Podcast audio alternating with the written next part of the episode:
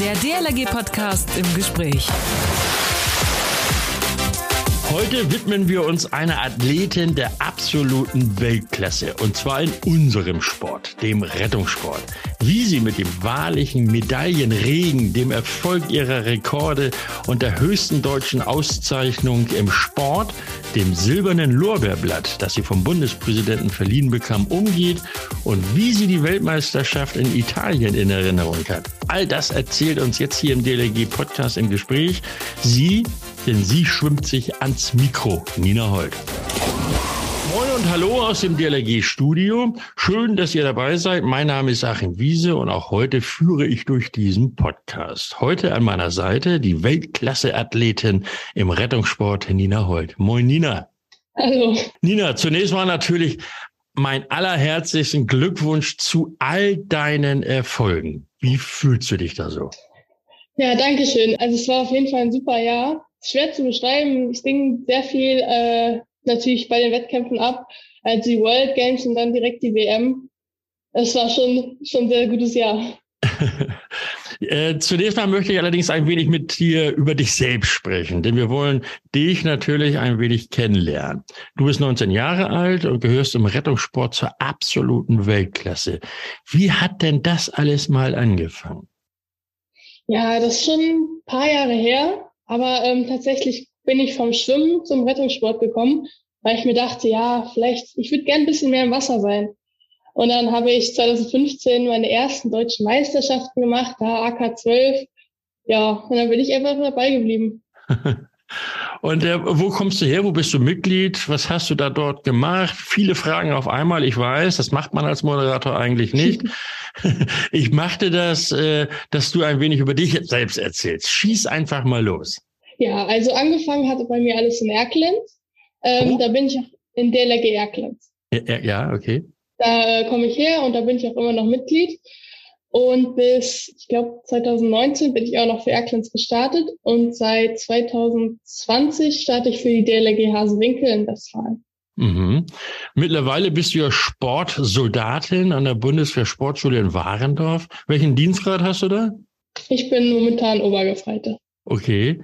Und äh, wie war deine militärische Laufbahn? Wie muss man sich das vorstellen? Grundausbildung, wie man es sich, wie man sich es eben halt so vorstellt und dann hm, weiter? Ja, genau. Also wir als Sportler haben eher eine verkürzte Grundausbildung. Also bei uns sind das vier Wochen. Die waren äh, letztes Jahr im November. Und es hat auch äh, wirklich Spaß gemacht. Also es war richtig coole Zeit. Ja, man kann von Glück reden, dass es bei uns nur vier Wochen sind. Das ist natürlich alles an den Sport angepasst, dass man nicht so lange vom Training weg ist. Wobei natürlich normale Grundausbildung, ich glaube, drei Monate ist. Ja, ja. Genau. Okay, und, und, und also die Grundausbildung, die findet dann auch in Warendorf statt, oder wie muss ich mir das vorstellen? Ähm, nee, die Grundausbildung findet in Hannover statt. Ah. Also in Warendorf, das ist unsere, ähm, ja, unser Standort als Sportsoldat vom Rettungssport. Davon gibt's ähm, beim Rettungssport nur einen, aber andere Sportarten sind auch ganz in Deutschland verteilt. Ja. Und ja, wir trainieren in Warndorf an der Sportschule der Bundeswehr und die Grundausbildung war in Hannover. Okay. Und wie sieht da so dein Tagesablauf aus da in, in der Bundeswehr Sportschule? Ja, also man kann sich das vorstellen wie bei einem normalen Sportler auch sozusagen. Also wir stehen morgens früh auf, frühstücken, ne, haben dann ähm, Frühtraining von 7.30 Uhr bis 10.30 Uhr und dann nachmittags wieder, kommt auf den Tag an, meistens so 16.30 Uhr bis 18 sind 30 oder ein bisschen früher, ein bisschen später unterschiedlich. Ja, ja. Und dann also zweimal am Tag in der Schwimmhalle tatsächlich? Ja, die meisten Tage schon. Mittwochs haben wir ähm, nur einmal Wasser und einmal Krafttraining, aber sonst eigentlich immer zweimal. Ja, als Schwimmerin, als Rettungsschwimmerin oder Rettungssportlerin, gut mal raus aus dem Wasser. Was, was, was muss man denn da noch alles sportlich machen? Laufen, äh, was weiß ich, äh, Fitnessstudio oder was steht da so den ganzen Tag über an? Ja, also laufen gehen wir manchmal samstags. Das liegt aber eher daran, dass wir da keine Wasserzeiten haben und das ist dann eher so unser Ausgleich oder unser Extra. Okay. Und sonst sind wir, äh, ja, wie gesagt, zweimal am Tag im Wasser und haben dreimal in der Woche noch Krafttraining, also montags, mittwochs, freitags. Also Krafttraining, das, was man sich so unter Fitnessstudio vorstellt. Ja, so mit Gewichten. okay. Und äh, wie lange hast du vor, das noch zu, zu machen, so als Soldatin? Äh, ja, also in Warndorf bin ich jetzt erstmal bis Ende Dezember. Ja. Und ähm, danach mal schauen. Ah, okay. Wie? Ähm, also nur dieses Jahr noch, bis Ende dieses Jahres. Ja, genau. Okay. Na, dann drücken wir mal die Daumen. Was möchtest du denn anschließend machen, also im nächsten Jahr?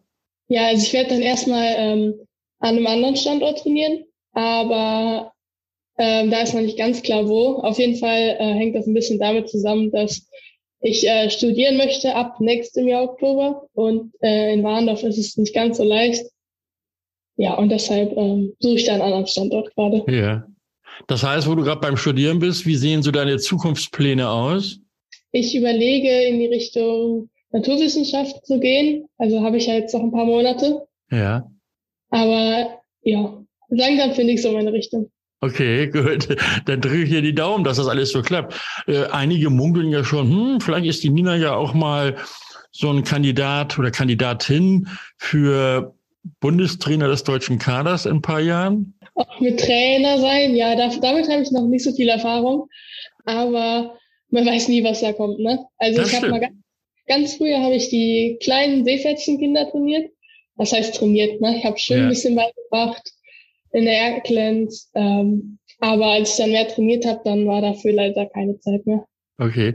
Erkling, wo liegt denn das überhaupt? Ich, ich habe im Moment, meine Geografie reicht da nicht so ganz aus.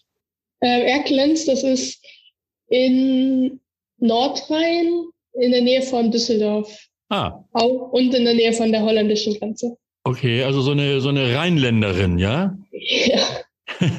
Auch eine Frohnatur, hoffe ich. Okay. Nina Holz, du hast ja bereits trotz oder vielleicht auch wegen deines jungen Alters gezeigt, was du kannst. Juniorenweltrekord, etliche deutsche Rekorde, Europameisterin und Weltbestzeiten in Birmingham bei den World Games, den nicht-olympischen Spielen, vier Goldmedaillen und bei der Weltmeisterschaft in Italien, wie viel waren es da jetzt? Ähm, zwei Goldmedaillen. Zwei Goldmedaillen. Oh Mann, oh Mann. Oder besser gesagt, oh Frau, oh Frau. Wie stellt man das alles an? Ja, also natürlich die Basis ist das Training offensichtlich. Wir arbeiten ja sehr, sehr hart in Warndorf und wir haben eine sehr gute Trainingsgruppe und eine sehr gute Trainerin mit Elena. Und ja, letztendlich bei den Wettkämpfen muss man dann halt diese Leistung versuchen abzurufen und das ja. klappt am besten, wenn man auch ein gutes Team hat. Also wir waren wirklich bei den World Games und bei der WM eine klasse Mannschaft und ja, ich denke, ohne das Team, da wäre das alles ein bisschen schwieriger geworden. Mhm. Wenn du jetzt zurückdenkst an Italien, gibt es da irgendwie eine Situation, wo du sagst, ah, das war so ein richtiges Highlight für mich? Ja, also das Rennen, vor dem ich am nervösesten war, war ja. ähm, 100 Kombi. Also ja. äh, Was macht man da genau? Für, wenn wir haben ja auch viele Hörer, die nicht wissen, äh, mit den Disziplinen umzugehen. Was macht man da? Ähm, bei 100 Kombi schwimmt man 50 Meter Kraul und taucht dann 17,5 Meter zur Puppe und dann schwimmt man 32,5 Meter mit der Puppe. Ähm, heutzutage ist dieses Puppeschwimmen in Bauchlage ne, mit der Kraultechnik und da darf man mittlerweile auch die Puppe halten, fast wie man möchte, solange mhm. der Kopf nach vorne zeigt. Ja, und da bin ich halt bei der WM den Weltrekord geschwommen. Aber es war auch gleichzeitig das Rennen, wo ich am meisten Druck hatte und da ähm, anzuschlagen, das war schon, das war schon ein Highlight. Da möchte ich nochmal drauf äh, zurückkommen. Also dieses Gefühl, das äh, beschreibt doch mal, wenn man an den Beckenrand anschlägt und weiß, man hat es geschafft. Sieg, Gold. Ja, das war natürlich ein, also ein Hammerrennen, aber ähm, man muss da immer ein bisschen vorsichtig sein. Ne? Hat man jetzt doch was falsch gemacht. Man muss immer auf den Pfiff der Kampfrichter warten, denn der gibt letztendlich an, ob alles okay war mit dem Rennen und keine Disqualifikation vorliegt. Ja, und dann, wenn man weiß, okay, ich habe das jetzt gewonnen, das ist immer unbeschreiblich. Wie viel Wasser schluckt man dann bei den Jubelrufen im, im Wasser? naja. Hält sich in Grenzen.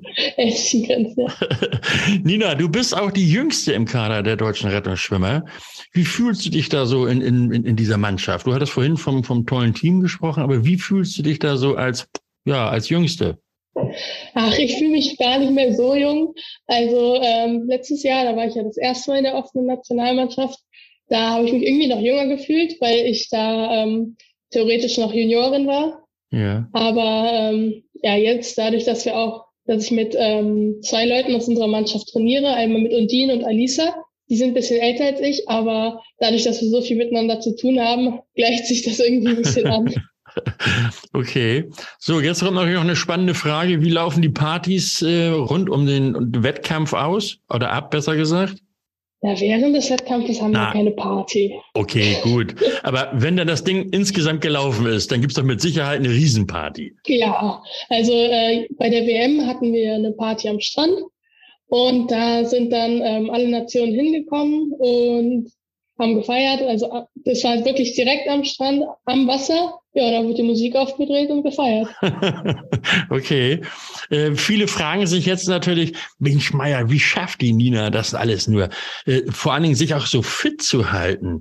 Ähm, hast du da irgendwelche Geheimrezepte für alle, die jetzt mit spitzen Ohren dran sind? Ach, fit halten, ja. Naja, wie gesagt, das Training natürlich, ne? Und was nicht zu unterschätzen ist, ist viel Schlafen, viel Essen.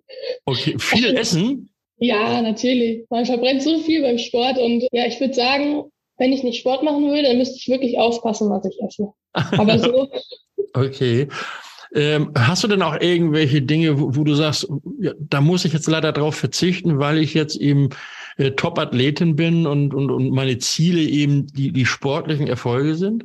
Ja, also gerade wenn es um dieses Feiern geht, das ist halt als Sportler nicht so vorteilhaft, wenn man wirklich jedes Wochenende dann in die Clubs zieht. Also äh, ich persönlich mache das nicht. Es gibt andere, die machen das und sind trotzdem super Sportler. Ja. Ähm, aber sowas ist dann natürlich ein bisschen schwieriger zu verbinden. Okay. Äh, dann drücken wir mal die Daumen, dass da die sozialen Kontakte nicht drunter leiden. Ne? ja. okay, aber sicherlich träumen jetzt einige davon, einmal wie du auf das Treppchen zu steigen, die Goldmedaille zu bekommen und die Nationalhymne in den Ohren zu hören. Was sagst du denen? Ja, also ich finde, ähm, wenn man wirklich den Traum hat, dann kann man es auch schaffen. Also da muss man wirklich am Ball bleiben. Wie gesagt, ich habe auch klein angefangen ne, mit den äh, AK12, dann kamen die Landesmeisterschaften, deutsche Meisterschaften und irgendwann, wenn man wirklich dran bleibt, dann schafft man es auch in der Nationalmannschaft. Das beste Beispiel bist du. Nina, die höchste deutsche Auszeichnung für Sportlerinnen und Sportler ist das silberne Lorbeerblatt. Das ist ja ein echter Orden. Verliehen wird das vom Bundespräsidenten. Und genau das hast du bekommen. Und wenn ich mir so die Fotos ansehe, da stehst du neben unserem Bundespräsidenten Frank-Walter Steinmeier. Beschreibe bitte einmal, wie war das bei der Verleihung in Berlin? Ja, also ich bin ehrlich, das ging alles sehr schnell. Ähm, ich war ziemlich nervös davor, so den Bundespräsidenten zu treffen. Ja, hatte auch ein bisschen weiche Knie, als ich dann nach vorne gegangen bin und ihm Hand schütteln durfte, aber es war natürlich eine sehr, sehr große Ehre. Was hat er dir gesagt? Er hat gesagt, ähm, nachdem die äh, Erfolge vorgelesen wurden, hat er gesagt, mehr ging nicht, oder? Mehr, mehr ging nicht, hat er gesagt? hat er gesagt. Okay. Konntest du dann wenigstens noch ein Wort mit ihm wechseln? Hattest du die Chance, was weiß ich, ein paar Worte mit ihm zu wechseln? Ähm, ja, also nach der Verleihung äh, hatten wir auch noch einen kleinen Empfang. Da ist er dann ein bisschen durch den Raum gegangen und hat sich auch mit den Sportlern unterhalten. Auch mit dir? Nee, leider nicht. Oh, Mensch. Da, da, also, da, da müssen wir noch mal im Bundespräsidialamt anrufen, was ihm da alles entgangen ist. Ne? Ja, wir standen wahrscheinlich einfach am falschen Tisch.